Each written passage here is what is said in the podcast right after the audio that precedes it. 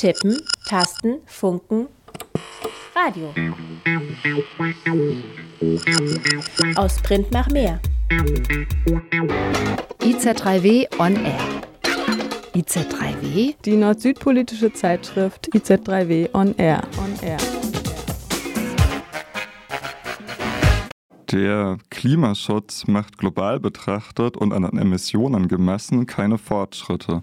Die Kluft zwischen dem, was nötig ist, und dem, was bislang faktisch an Klimagasen eingespart wurde, klafft immer weiter auseinander. Ein Grund ist, fossile Energieprojekte machen reale Einsparungen immer wieder zunichte. Es sind nur noch wenige Wochen bis zur 28. Weltklimakonferenz in Dubai. Ihr hört den Südnordfunk und heute sind im Studio Lukas und Martina. Al-Jaber, der designierte Präsident dieser Konferenz, ist Minister für Industrie und Fortschrittstechnologie in den Arabischen Emiraten und Chef des weltweiten zwölftgrößten Mineralunternehmens, der Abu Dhabi National Oil Company. Übrigens, die Emirate planen, ihre Gas- und Ölförderung weiter auszubauen, ebenfalls unter der Aufsicht von Sultan Al-Jaber. Mehrere Quellen berichten, dass freigestellte Mitarbeiter dieses Unternehmens großen Einfluss auf die Planung des Klimagipfels haben. Wie der Gipfel ausgerichtet wird, könnte für einige Entscheidungen wichtig sein. Viele NGOs befürchten, ambitionierte Kompromisstexte für schnelleren und besseren Klimaschutz könnten infolge der massiven Präsenz der fossilen Lobby wohl kaum zustande kommen. Das ist aber nur ein Grund warum wir die verdammte Klimadiplomatie zum Thema unserer heutigen Südnordfunk-Sendung machen. Ja, die Themen sind ein weiteres Mal. Schauen wir auf Ambitionen der Heidelberger Zement, ein Unternehmen, das in den klimaschädlichen Abbau von Zement investiert. In der letzten Sendung ging es schon um den Zementabbau in Togo. Heute schauen wir nach Indonesien. Auf die Insel Java. Eine Aktivistin gibt ein Interview. Was bringen die hitzigen Klimadebatten? Was sind die Kernthemen der Weltklimakonferenz COP28? Und geht es dort dann überhaupt um wirksame Hebel gegen die Klimakrise, die vor allem die Menschen im globalen Süden stark betrifft? Die Klimakrise ist eine Krise sozialer Ungerechtigkeit. Das zeigt sich immer wieder an der Frage, ob die Klimakrise auch als Fluchtursache anerkannt oder abgelehnt wird. Zu eben diesem Thema veranstaltet das IZ3W eine Panel-Diskussion. Also das war Ende September. Und daraus werden wir einen kurzen Ausschnitt heute hören. Zunächst aber ein paar Takte Musik. The heat waves get me heated, can't you see? People dying left and right, it's a tragedy. So beginnt der Rap Melting Point von The Rap of Climate Action, USA, UK Heat Waves 2023. Yo, the heat waves got me heated, can't you see? People done left and right, it's a tragedy. Death Valley spoken at 120 degrees. China breaking records, it's a climate emergency.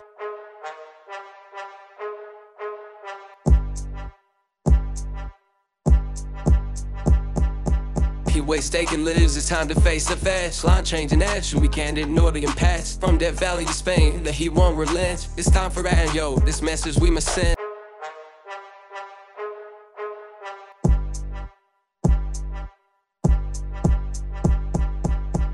Rising like a fever, can't escape the heat. The world's on fire, it's time to take a seat. Coast tongues crumbling, it enemies in the strain. It's clear as day, yo, we gotta break the chain.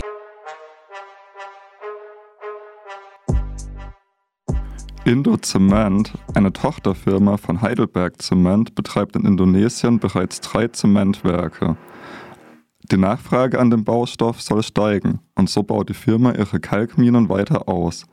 Einer dieser Orte ist das Kendang-Gebirge auf der Insel Java.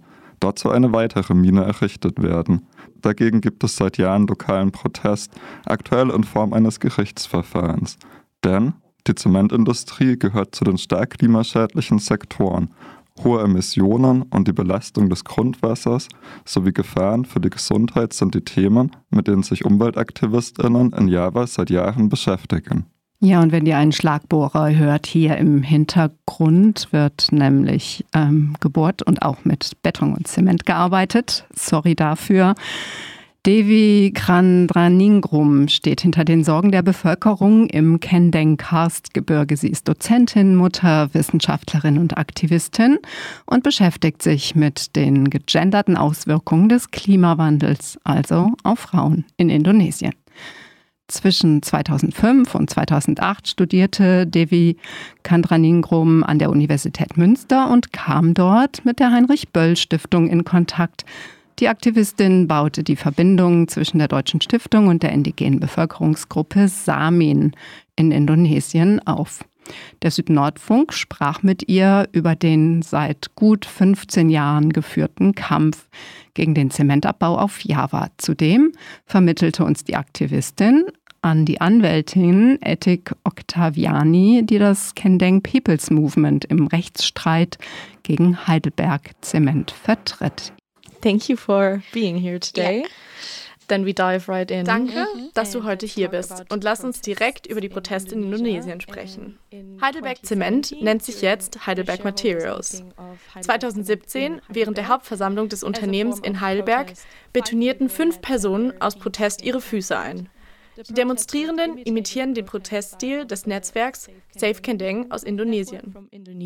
Where in 2006 protesters of the indigenous group Samin raised awareness. Dort machten 2006 Demonstrierende der indigenen Gruppe Samin auf die Zerstörung des Zentral-Java-Gebirges aufmerksam. Inwiefern bist du persönlich Teil dieser Protestbewegung? Das Protest Movement. So when we do uh, our first research uh, for what happens there. Als wir anfingen zu untersuchen, was in den Zementabbaugebieten passiert, im Norden des Kengdeng-Gebirges in der Java-Region, fanden wir heraus, dass PT Endorsement eine Tochtergesellschaft von Heidelberg Materials ist.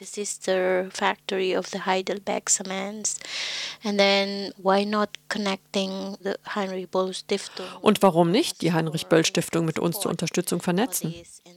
Zur Unterstützung, sodass die indigene Bevölkerung vernetzt ist. Und das ist dann auch das, was in den Protesten passiert ist.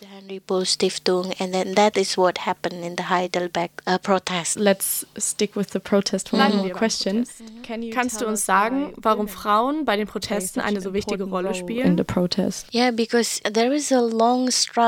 Ja, es gibt einen langen Kampf gegen den Zementabbau. Darum, ob dieser legal oder illegal ist, ob er im Besitz des Staates oder im Besitz eines internationalen Konzerns ist. Uh,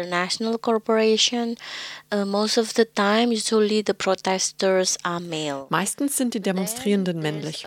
Aber dann gab es mehrere Vorfälle, bei denen die männlichen Demonstranten mehrmals inhaftiert wurden und Augenzeugen ein Interview führten und in der Familie nachfragten, warum die Frauen nicht gern an den Protesten teilnehmen. Seit nun Frauen die Proteste veranstalten, unterscheidet sich der Protest deutlich von den Protestarten der Männer. Why not the women like uh, doing the protests? Die Frauen kochen zum Beispiel an den Standorten vor den Zementfabriken. Sie kümmern sich um die Babys und erziehen die Kinder.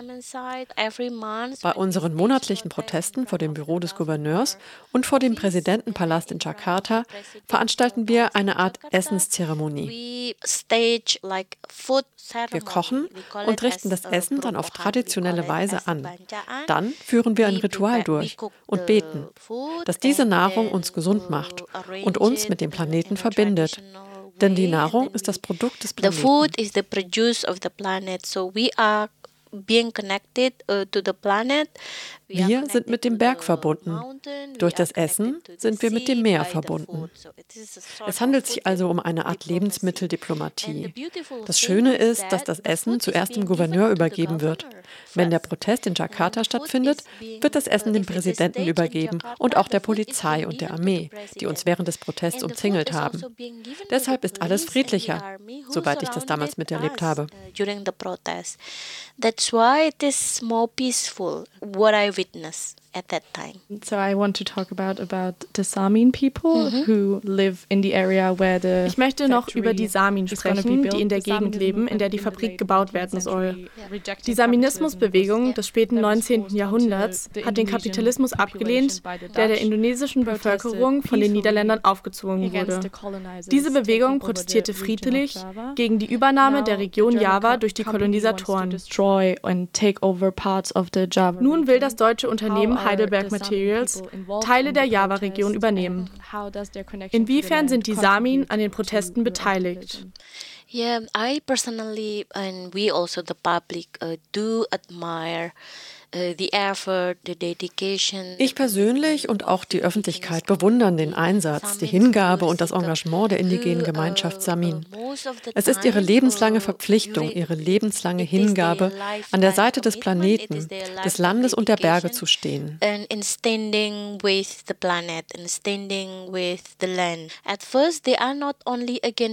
Sie begehrten damals nicht nur gegen die Niederländer auf, sondern auch im Alleingang gegen den damaligen Präsidenten, der das Volk ungerecht behandelt hat. Als die Holländer kamen und eine andere Kultur und einen anderen Lebensstil aufzwingen wollten, die Sklaverei durchsetzen und von den Bauern und Bäuerinnen unvorstellbar hohe Steuern wollten, rebellierten die Samin gegen die Niederländer.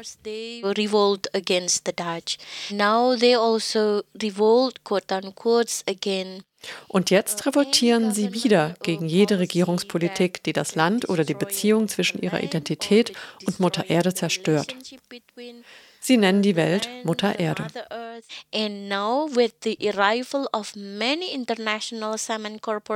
Und jetzt, da viele internationale Zementkonzerne nicht nur aus Deutschland, sondern auch aus Frankreich und China kommen, sind sie der Ansicht, dass diese Art von Existenzkampf auch dem historischen Kampf ähnelt.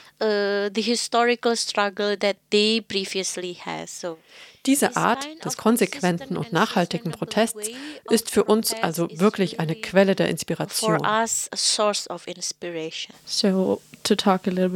Lass uns den Fokus darauf legen, was heutzutage passiert.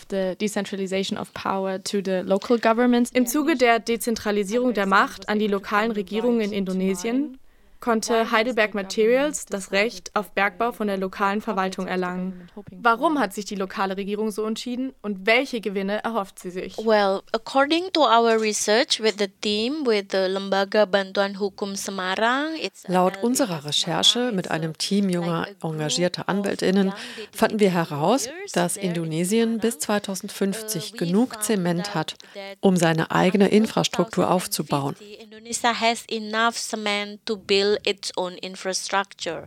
So there is no reason to Es gibt also keinen Grund, Zement erneut abzubauen, zu verkaufen oder zu exportieren, denn das bedeutet, dass wir dann Probleme mit dem Grundwasser haben werden. Wir werden Probleme mit Überschwemmungen haben und mit den Lebensräumen der Fledermäuse. Fledermäuse sind sehr wichtig als Ersatz für Pestizide, um das Land der Menschen zu schützen. Die Fledermäuse sind ein sehr wichtiger Bestäuber für die Landwirte im Anbaugebiet. Wenn der Lebensraum der Fledermäuse verschwindet, verschwinden sie.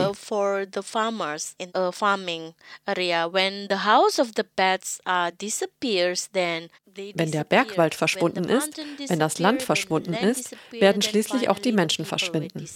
So the ecological conflict is basically social conflict. Der ökologische Konflikt ist also im Grunde ein sozialer Konflikt. Und die Regierung beschleunigt jetzt mit dem Prozess der Regionalisierung und Lokalisierung den bürokratischen Prozess. Es handelt sich also um eine Art Abkürzung zur Ausbeutung der Natur. Früher, während der Suharto-Ära, waren wir ja mit einer Art Autorität nicht einverstanden, fanden die Lokalisierung oder Regionalisierung oder Autonomie jeder Region gut und um diese einzeln zu unterstützen. Sehen Sie, im Hinblick auf Gerechtigkeit, im Hinblick auf soziale Gerechtigkeit, nicht im Hinblick auf Ausbeutung. Social uh, equality, not in terms of exploitation. Natural resources is the fastest way. Und genau wie bei den natürlichen Ressourcen ist es für die Regierung der Region jetzt der schnellste Weg, an Geld zu kommen. Uh, to get the money. It's like a cash cow. Gibt es sonst irgendwelche Versprechen von der Regierung oder von Seiten der Unternehmen an die Bevölkerung? Mhm. Ich kann mich an keine Versprechen erinnern, die uns gegeben wurden, weil dort das Gesetz so geändert wurde, dass in der gesamten Bergregion legal Zement gefördert werden darf.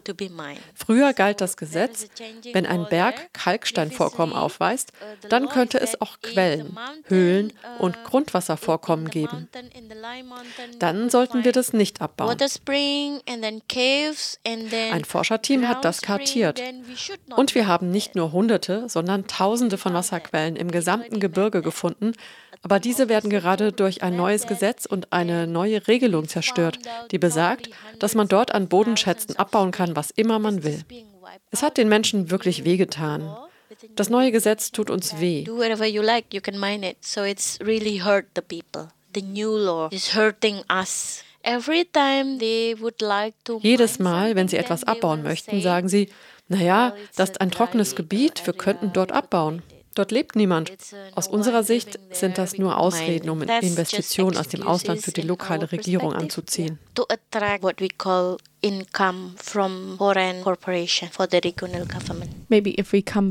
Lass uns nochmal auf den Klimawandel und die Wasservorkommen in der Region zu sprechen kommen. Damit befasst du dich ja akademisch. Warum sind Frauen in der Region anders vom Klimawandel, der Wasserknappheit und dem Bergbau betroffen? Climate change and water shortage and the mining now in your region. Ich habe mehrere Untersuchungen zu den Auswirkungen der Klimakatastrophe, der Klimakrise und des Klimawandels für Frauen durchgeführt. Wir haben festgestellt, dass Frauen in zweierlei Hinsicht anfälliger sind. Erstens hinsichtlich reproduktiven Gesundheit und Rechte.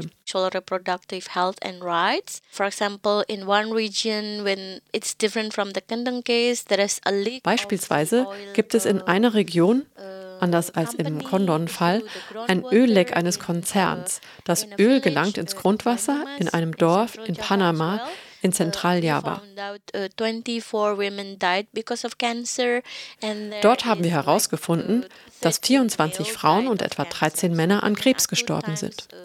Frauen sind also aufgrund ihres Fortpflanzungssystems körperlich doppelt betroffen.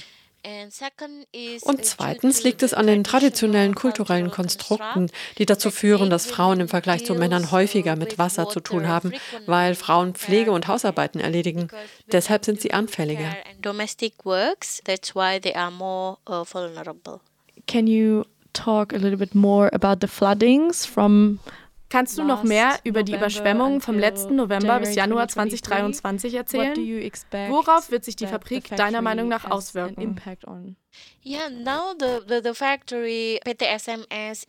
Die Unternehmen PTSMS, Endorsement, Heidelberg Zement haben ihre Fabriken dort noch nicht fertig gebaut. Und doch gibt es bereits seit November Überschwemmungen. Nicht nur wie gewöhnlich bis Januar, sondern sogar bis in den März, März und April. Das sind viele Monate, in denen die Reisfelder unter Wasser stehen. Und mit dem globalen Kochen, es ist keine Erwärmung, sondern die Atmosphäre kocht, erleben wir heftige, heftige Regenfälle. Global boiling we experience like heavy, heavy uh, rainfall. In den letzten zwei Wochen hat Indonesien eine Hitzewelle erlebt. Früher ist die Temperatur nie über 33 Grad gestiegen. Jetzt haben wir dort 38 oder sogar 41 Grad. Das ist also eine zusätzliche Belastung, eine Krise in der Krise. Und wenn dort noch mehr Unternehmen hinzukommen, ist das so, als gäbe es eine mehrfache oder zunehmende Krise. Das ist nicht nur eine Katastrophe, das ist eine Megakatastrophe. Thank you. Now I would like to talk about the ongoing complaint to the German government from 2020. Jetzt würde ich gerne über die laufende Beschwerde an die Bundesregierung aus dem Jahr 2020 zu sprechen kommen. Die Kendeng Volksbewegung wird von FIAN Deutschland und der Heinrich Bell Stiftung unterstützt. Gemeinsam haben sie eine Beschwerde eingereicht und zwar im Namen der Gemeinden, die von der geplanten Zementfabrik betroffen sein werden. Diese Beschwerde wirft Heidelberg Zement vor, mit ihrem Vorgehen gegen die OECD-Richtlinien verstoßen zu haben. Kannst du uns über die Menschen hinter dem Fall erzählen? Und was ist deine Rolle dabei? Ja, ich bewundere eine Gruppe junger, engagierter Anwälte, die ihre Arbeit ehrenamtlich erledigt haben. Es handelt sich um eine Stiftung zur Unterstützung von Rechtsstreitigkeiten für ungeschützte Gruppen und diese jungen Leute arbeiten mit der Heinrich-Böll-Stiftung zusammen, um diese Art der Recherche, der Dokumentation, der Einreichung Einreichung und dann eines Gerichtsverfahrens vor Ort durchzuführen und an der Seite der Menschen zu sein. Searching, documenting, filing, and then court case there and uh, uh, und was ich gehört habe, ist, dass es zwischen Heidelberg Zement und den Menschen dort so etwas wie Verhandlungen oder Vermittlungen gibt. Und die sind fehlgeschlagen. Übrigens, zu diesem Rechtsstreit haben wir die Rechtsanwältin Ethik Octaviani befragt. Sie befasst sich mit der Klage, also damit, gegen welche Leitsätze verstoßen wurden. Sie erklärt der Südnordfunk-Redaktion schriftlich, es gehe um den Schlichtungsmechanismus über die nationale Kontaktstelle und der wäre für gescheitert erklärt worden. Das liegt daran, dass der Grundsatz der Vertraulichkeit unterschiedlich ausgelegt oder gesehen wird. Für ein Unternehmen sollte die Bedeutung des Grundsatzes der Vertraulichkeit nur den Parteien in der Mediationssitzung bekannt sein. Die Vertreterinnen der Gemeinschaft, die an der Mediation teilnehmen, sollten hingegen den Mediationsprozess oder die Ergebnisse nicht vor denjenigen geheim halten, die sie vertreten. Das Scheitern der Mediation ist also auf die unterschiedlichen Ansichten des Unternehmens und der Gemeinschaft zurückzuführen. Der Widerstand auf rechtlichem Wege geht weiter. Die Umweltgenehmigungsklage, die von der Gemeinde beim Verwaltungsgericht der Regionalregierung Samarang eingereicht wurde, stützt sich auf die Behauptung, der Bau der Zementfabrik sei illegal und beruhe auf nicht legitimen Daten. Wir fragten Ethik Octaviani, welche Daten konkret gemeint sind und welche anderen Daten in der Verhandlung von Seiten der lokalen Gemeinden vorgelegt wurden. Ihre Antwort Meinen Sie mit Gerichtsdokumenten die Umweltgenehmigungsklage, die von der Gemeinde beim Verwaltungsgericht des Staates Semarang eingereicht wurde? Wenn ja, dann lautet die Erklärung wie folgt. In der von der Gemeinde eingereichten Klage war eines unserer Argumente die Diskrepanz zwischen den Daten, die der Befürworter einer Umweltverträglichkeitsprüfung zugrunde gelegt hatte, und den Fakten oder Daten vor Ort. Diese Daten sind sehr wichtig, um die Merkmale von Karstgebieten zu kennen, in denen kein Bergbau betrieben werden sollte. In der Umweltverträglichkeitsprüfung werden nur 19 Höhlen, 29 Quellen und drei Ponore erwähnt. Die Untersuchungen, die vom ASC, einem geologischen Verein, und der Gemeinde in demselben Gebiet durchgeführt wurden, ergaben jedoch, dass es 30 Höhlen, 110 Quellen und 9 Ponore gibt. Dies bedeutet, dass bei der Erstellung der Umweltverträglichkeitsprüfung falsche Daten verwendet wurden. Zurück zu Devi. Wie bekannt ist diese Beschwerde in Indonesien? How popular is that complaint in Indonesia? Uh, not popular at all. Überhaupt nicht bekannt. And from for support from overseas, mhm. since Heidelberg Cement is located in Germany. Gibt es Unterstützung aus dem globalen Norden, da Heidelberg Materials in Deutschland ansässig ist? Wie haben deutsche zivilgesellschaftliche Gruppen euer Ziel unterstützt? Yeah, we are very grateful. Wir bedanken uns sehr auf eure Unterstützung. So sometimes I think of uh, the dichotomy of global north and global south and then Ja, wir sind sehr dankbar. Wir haben mehr als Glück. Manchmal denke ich an die Dichotomie zwischen dem globalen Norden und dem globalen Süden. Oft gibt es innerhalb dieser Dichotomie überhaupt keine Versöhnung. In Bezug auf den Handel, ja, da schon.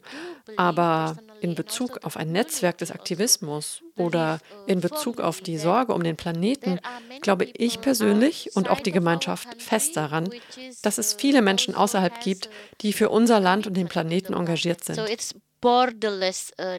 Es handelt sich also um ein grenzenloses Netzwerk, ohne darauf zu achten, welche Religion haben Sie, was ist dein Land, was ist ihre Rasse, was ist deine Haut. Dann stehen wir gemeinsam für den Planeten ein. Ja, wir sind sehr dankbar für dieses Netzwerk. Thank you so much. Yeah, you're welcome and thank you as well. Vielen Dank. Yes, I really love to be in this radio. Vielen Dank meinerseits. Es hat mich sehr gefreut, zum ersten Mal in diesem Radio zu sein. Danke an Julia Reif für den Beitrag. Und das Skript zum Interview findet ihr auf unserer Homepage. Unsere Homepage, das ist www.iz3w.org. In der letzten Südnordfunk-Sendung sprachen wir übrigens mit Kwame Kaponso aus Togo, denn auch dort ist die Heidelberger Zement tätig und zwar seit 1984. Seither baut das Unternehmen dort Klinker für die Zementproduktion ab. Es ging um Luftverschmutzung, Gesundheitsfragen und eine beeinträchtigte Küstenfischerei. Auch diesen Beitrag findet ihr auf unserer Website. Und hier geht es weiter mit ein paar Takten Musik aus Japanese Trap und Japanese Hip-Hop Music. Und zwar hören wir das Stück Akatsuki.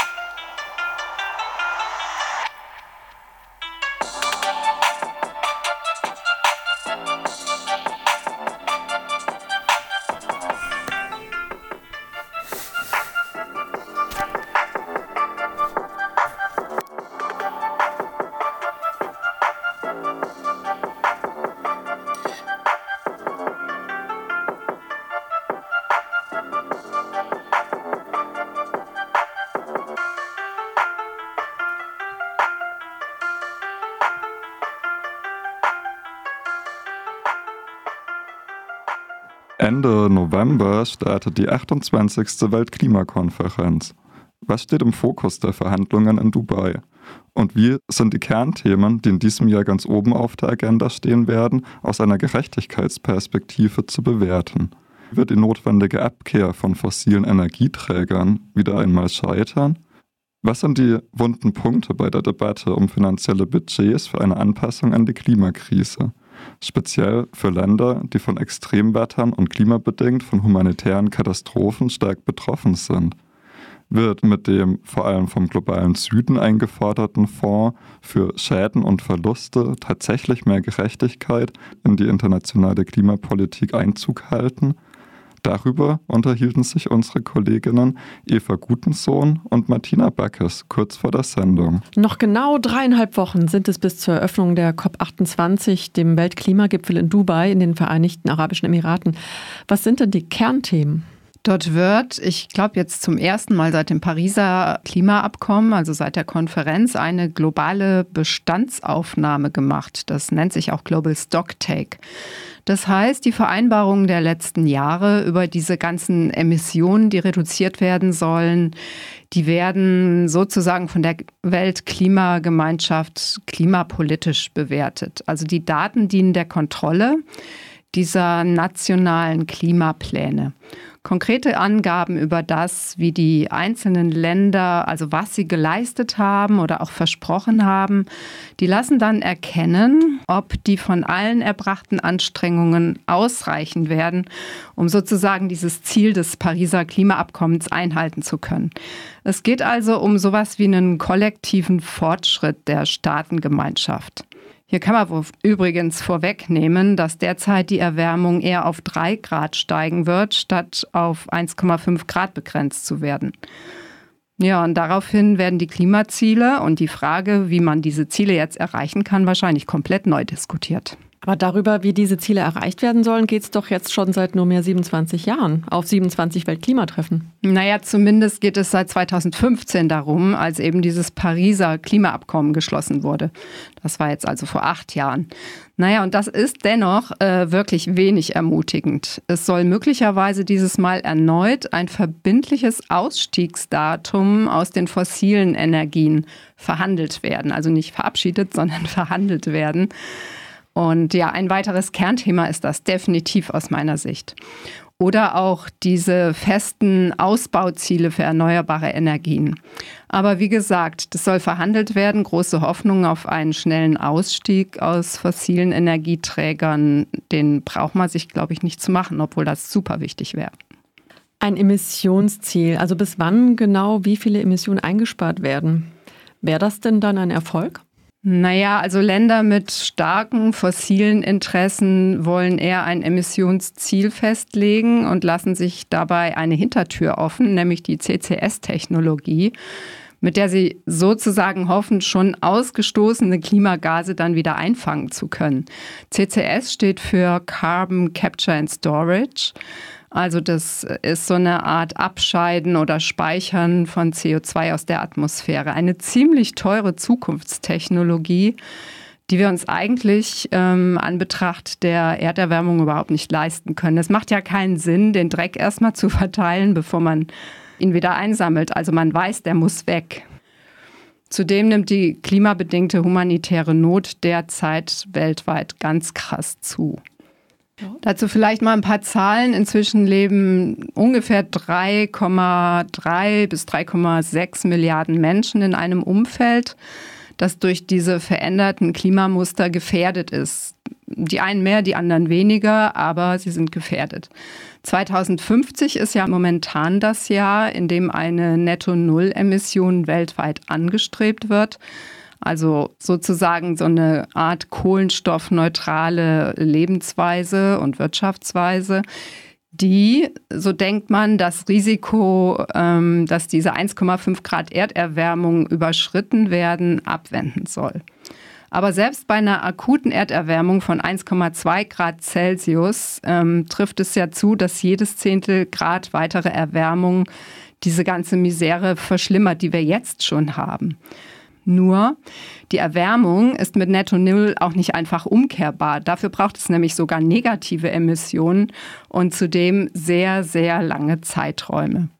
Das heißt jetzt, dass diese anvisierten 1,5 Grad ist keine Garantie. Es ist dann nicht alles gut, in keinster Weise. Es ist so eine Art Kipppunkt, von dem man sich erhofft, die Krisen, die wir jetzt schon haben, irgendwie managen zu können. Naja, wie gesagt, aktuell bewegen wir uns eben eher auf drei oder vier Grad zu. Ja, und warum nicht? Da kommen wir dann später noch drauf zu sprechen. Ähm, aber was war denn noch Kernthema?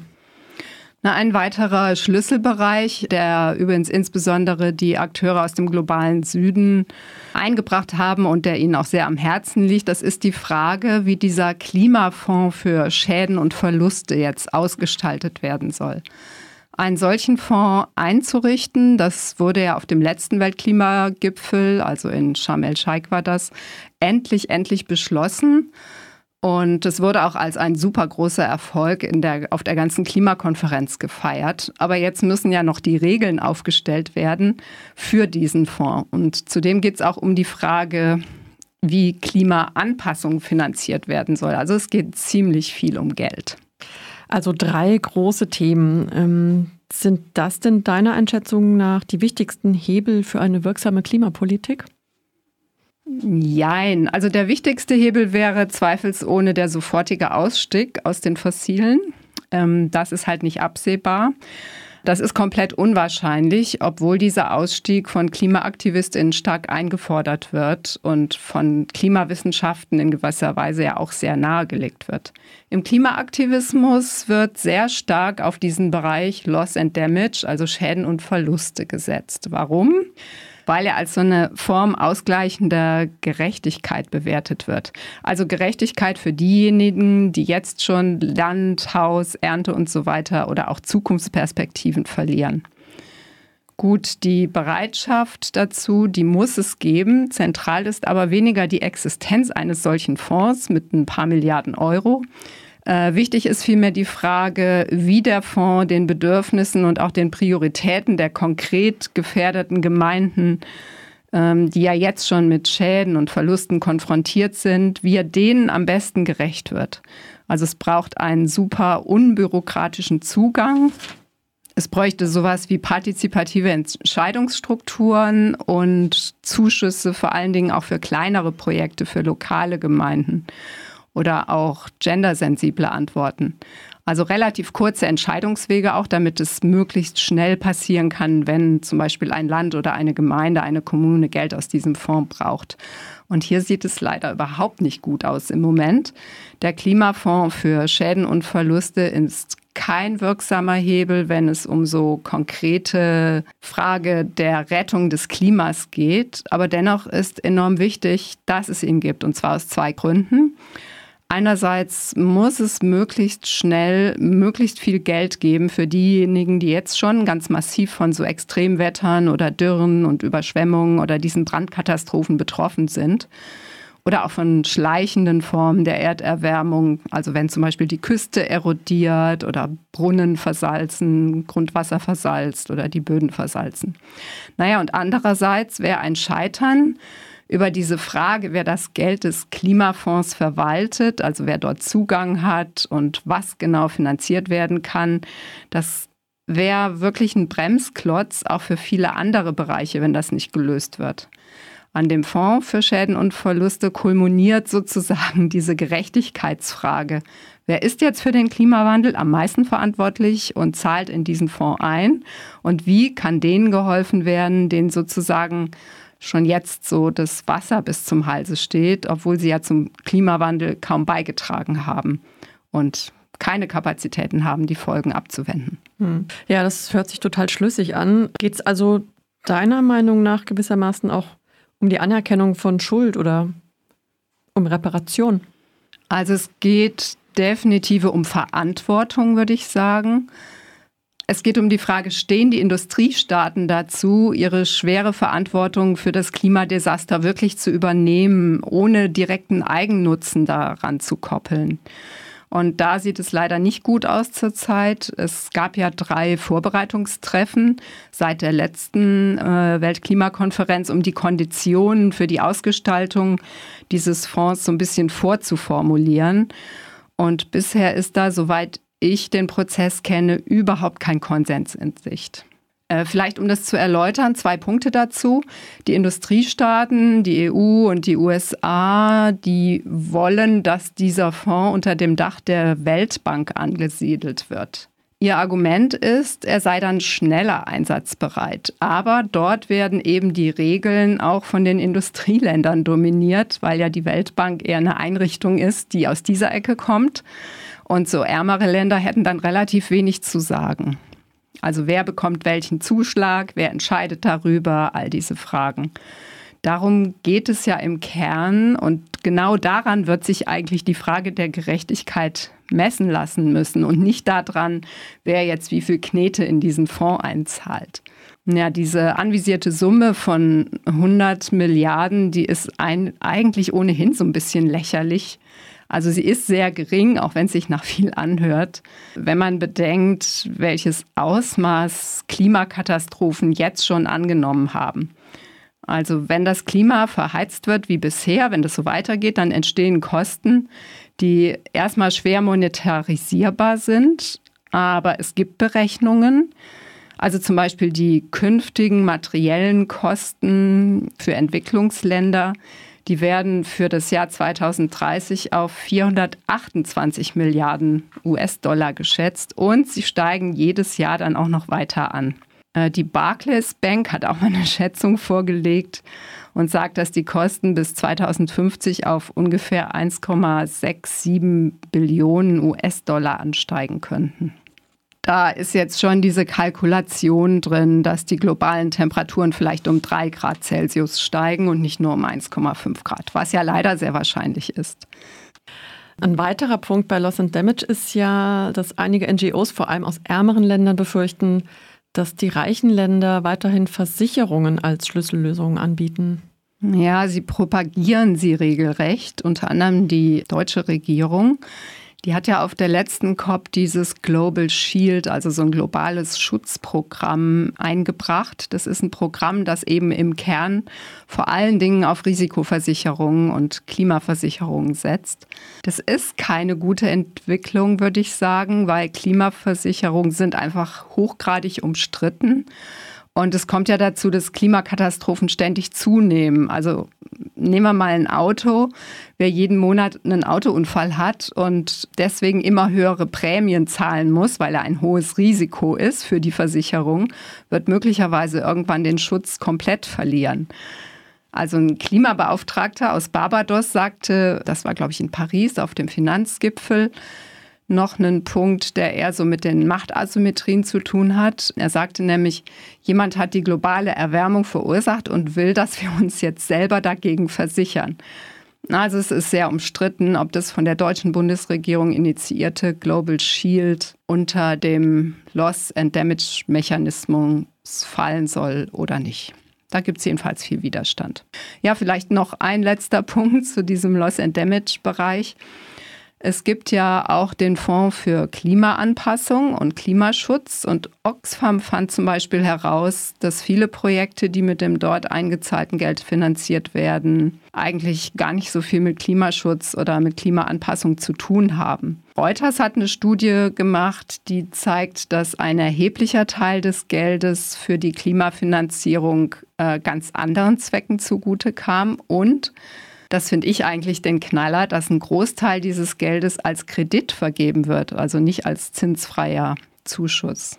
Ja, und im Sinne von Klimagerechtigkeit, weil darüber reden wir ja gerade, wäre es eigentlich angebracht, dass die wohlhabenderen Länder mit diesen historisch sehr hohen Emissionen, auch aktuell immer noch sehr hohen Emissionen, dass die zum einen klimafreundliche Technologien in armen Ländern wirklich finanzieren, aber nicht über Kredite, wo sie dann noch Zinsen bekommen. Und dass sie auf der anderen Seite aber auch diese Anpassungsstrategien an die Klimaveränderungen massiv unterstützen. Äh, die UN hat mal eine Zahl rausgegeben, demnach sind 2020 rund 83 Milliarden Dollar für Klimafinanzierung bereitgestellt worden und drei Viertel davon eben als Darlehen und nicht als Zuschuss. Also mit anderen Worten, die Darlehensnehmer, die haben sich dann verpflichtet, zumindest einen Teil der Summe zurückzuzahlen. Und wäre die Entscheidung darüber, für was das Geld aus dem Klimafonds verwendet wird, jetzt partizipativ gefallen, dann glaube ich, wäre es anders gelaufen. Und das sind so Fehler, aus denen ich denke, ich dieser Bereich Loss and Damage jetzt lernen könnte.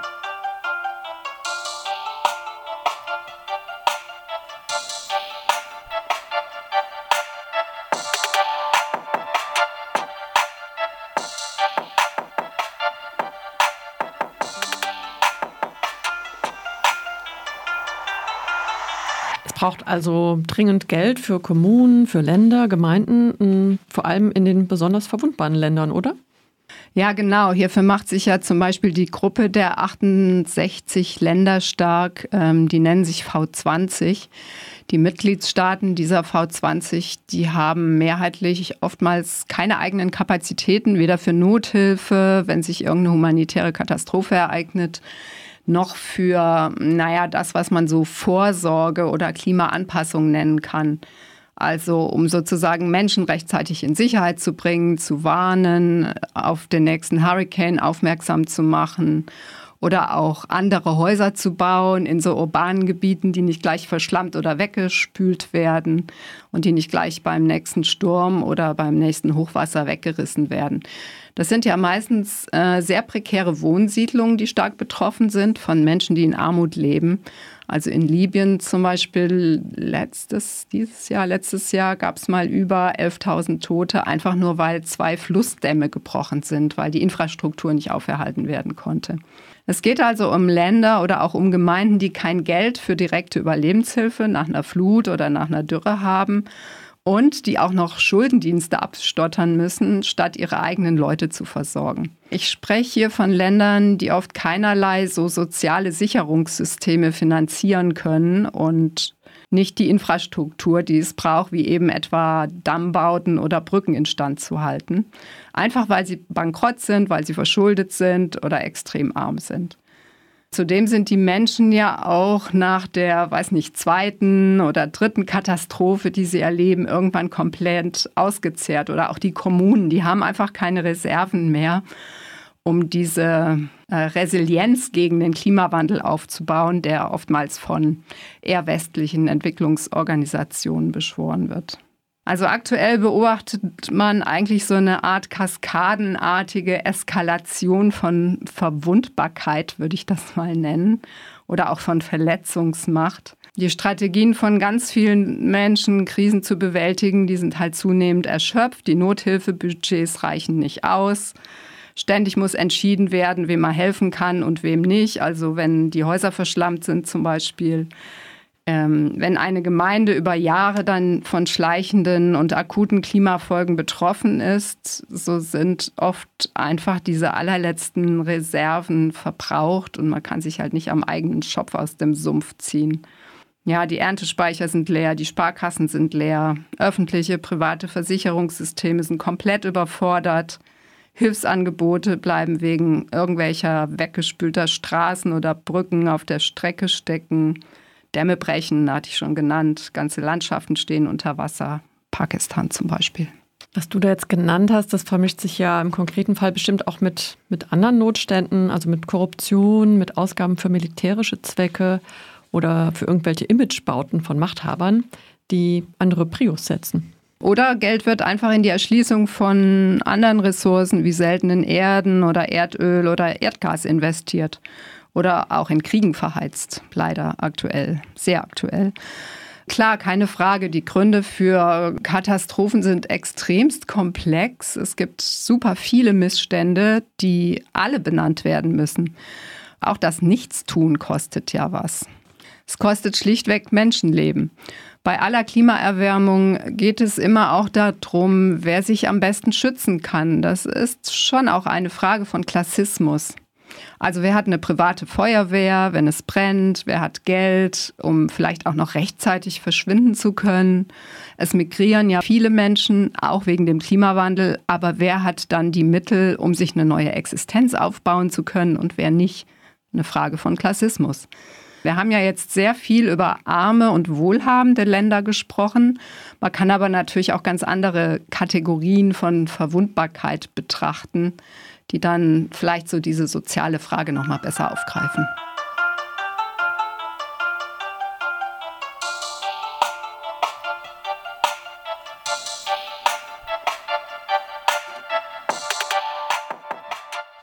Ihr hörtet ein Gespräch von Eva und Martina. Und in unserem zwei, im zweiten Teil des Kolleginnengespräches geht es vermehrt um die Frage, was tun in Anbetracht der erstarkenden fossilen Energiewirtschaft. Diesen zweiten Teil könnt ihr nachhören auf unserem Podcast Catch oder unter rdl.de. Der Klimawandel wirkt weltweit wie ein Katalysator auf soziale, auf ökonomische und globale Ungleichheiten. Wenn sich Menschen aufgrund von Klimakrisen in die Migration begeben oder vertrieben werden, stehen die Chancen auf ein Ankommen an einen sicheren Ort schlecht. Der Umgang mit klimabedingter Migration ist politisch und rechtlich immer noch ein weißer Fleck. Ende September diskutierten darüber in einer Podiumsdiskussion Nicolas Omonok aus Uganda, Olaf Bernau aus Bremen und Sulti aus Berlin. Aus diesem Panel hören wir nun das Eingangsstatement von Solti. Solti, du bist kurdisch, trans, nicht binär. Du engagierst dich für die Klimagerechtigkeit und gegen Rassismus. Du bist Teil der No Border Assembly, Freedom of Movement Berlin und BIPOC for Climate Justice. Danke, Sulti, dass du heute hier bist. Sulti, in den verschiedenen Bewegungen, wo du aktiv bist, wie wird denn das Thema da diskutiert?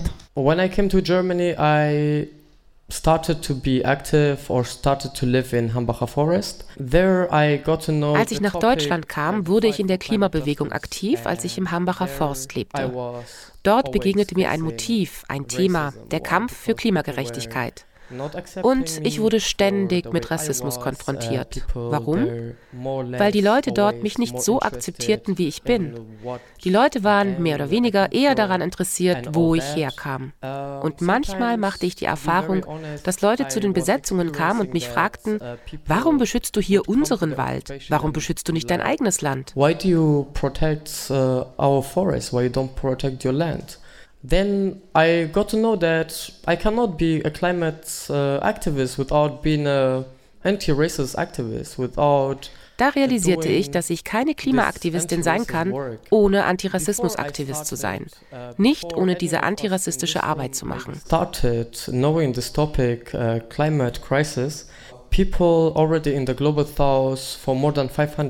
Bevor ich damit anfing, vielleicht sogar bevor irgendwer von euch hier im Raum diese Klimakrise auf dem Schirm hatte, haben die Menschen im globalen Süden bereits seit über 500 Jahren für Klimagerechtigkeit gekämpft. Sie haben gegen die Leute gekämpft, die die Umwelt verschmutzen. Carbon footprint in global south altogether only 8%, so we kind of know Der globale Norden hat 92 bis 94 Prozent des globalen Kohlenstofffußabdrucks, der gesamte globale Süden hingegen nur rund 8 Prozent.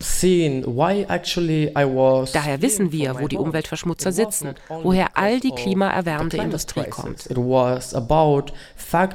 Zurück zu meiner Herkunft. Ich bin aus meinem Land nicht nur wegen der Klimakrise geflohen, sondern aufgrund von Ereignissen, die das Land zerstören. I am Kurdish, yes. In 1988 ja, ich bin kurdisch.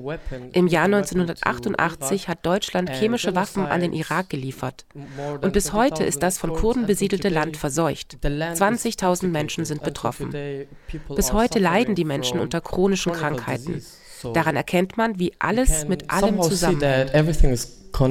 In den 1980er Jahren wurden von deutschen Unternehmen Komponenten zur Herstellung von chemischen Waffen an den Irak geliefert, obwohl bekannt war, dass von dem ehemaligen Präsidenten Saddam Hussein ein Chemiewaffenprogramm unterhalten wurde. Der Einsatz von Chemiewaffen beim Giftgasangriff in der kurdischen Stadt Halabja wird von einigen Staaten als Genozid anerkannt bislang aber nicht von Deutschland. Uh, meantime, in the climate movement here in der Klimabewegung hierzulande sieht man keine BIPOC oder sehr wenige Persons of Color, Vielleicht, weil die Bewegung recht jung ist und sehr engagiert. Und da hat man vergessen, dass wir vom globalen Süden den Klimawandel schon immer bekämpft haben.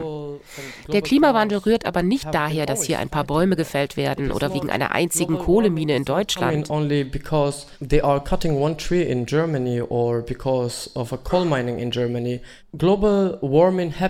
Die Erderwärmung ereignete sich dadurch, dass sie all die Ressourcen aus unseren Ländern herausgepumpt haben hierher kommen ohne ein Visum, all das müssen wir ertragen.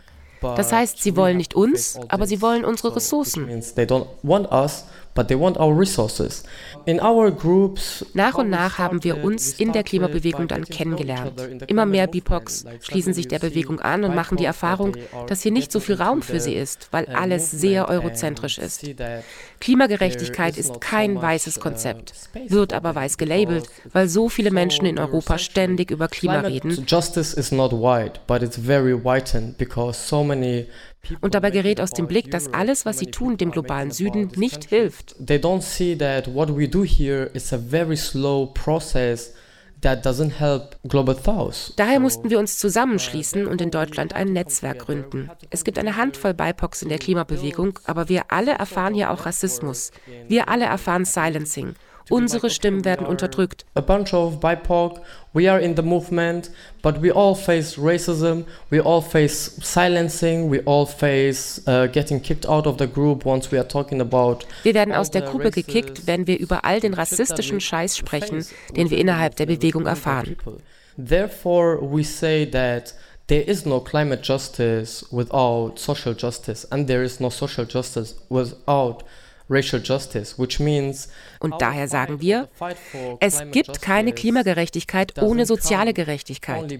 Und es gibt keine soziale Gerechtigkeit ohne Racial Justice, ohne Gerechtigkeit für rassistisch Diskriminierte. Das bedeutet, unser Kampf oder der Kampf für Klimagerechtigkeit wird nicht gelingen, indem wir für ein besseres Klima oder Klimaschutz protestieren. Wir müssen daran arbeiten, dass der Kampf intersektionaler wird. Die Probleme kommen nicht eines nach dem anderen, sondern alle gleichzeitig. Man kann nicht für Klimagerechtigkeit kämpfen, ohne die Perspektive der Menschen aus dem globalen Süden zu integrieren oder die Perspektive derjenigen, die am meisten unter den Folgen der Klimazerstörung leiden. Ja, in unserer Gruppe sprechen wir darüber. Vor allem darüber, wie die Bewegungsfreiheit eingeschränkt und die Grenzen geschlossen werden. Während wir aus unseren Ländern fliehen, wegen der Zerstörung durch die Klimaerwärmung, sei es durch die Waffen- oder Kriegsindustrie, sei es wegen der Überschwemmungen oder all der anderen Gründe. Die Panel-Diskussion in einstündiger Länge könnt ihr im Südnordfunk-Podcast nachhören auf euren Podcast-Catchern oder auch auf unserer Website iz3w.org. Ja, oder ihr hört einfach am Freitag wieder rein um 11 Uhr im Livestream bei rdl.de. Wir sind nun am Ende unserer Sendung noch ein Hinweis in eigener Sache. Wie ändert sich die Mensch-Natur-Beziehung? Und gibt es einen Ausweg aus dem Wirtschaftssystem, das diese Krise befeuert? Wer dazu noch mehr lesen möchte, ist eingeladen, unser Online-Dossier zu studieren mit dem Titel Klimakrise, was tun, wenn es brennt. Auch das gibt es kostenfrei auf iz3w.org. Also die drei bitte als Ziffer tippen. Genau. Das Dossier versammelt übrigens Texte von ExpertInnen, die den klimapolitischen Schlamassel seit ziemlich vielen Jahren verfolgen. Am Ende der Sendung sage ich Danke an alle, die mitgewirkt haben und wer Lust hat, wir hören uns wieder am 5. Dezember, wenn ihr wollt, wie gewohnt, um 16 Uhr.